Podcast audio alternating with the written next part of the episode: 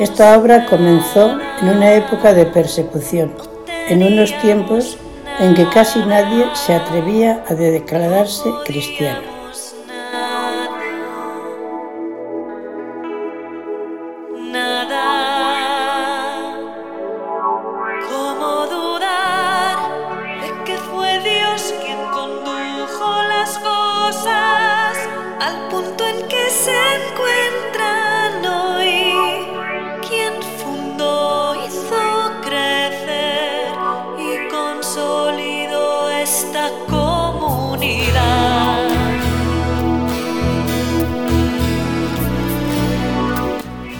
En medio de esta baraunda y confusión, se juntan unas pobres mujeres, sin saber demasiado para qué.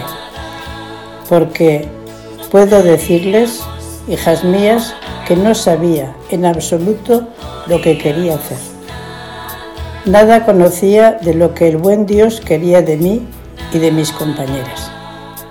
Estábamos muy lejos de pensar que las cosas llegarían a donde las vemos hoy.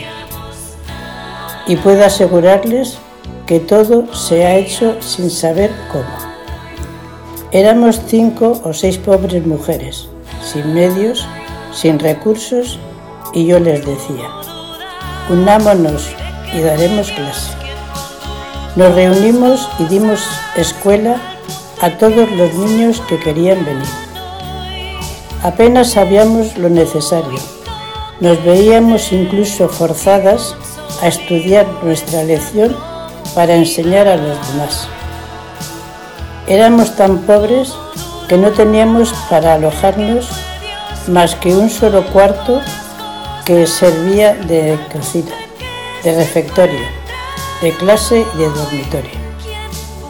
De alimento no teníamos sino un pan vasto que nos desgarraba el paladar. De lecho nos servía un poco de paja. Nada de sillas para sentarnos, ni médico para las enfermas, ni carro o montura para los viajes. Éramos nada, no teníamos nada, no podíamos nada. Y después de todo esto, dudarán de que ha sido el buen Dios quien ha guiado las cosas hasta el punto en que las ven ahora? ¿Quién ha fundado, incrementado y consolidado esta comunidad?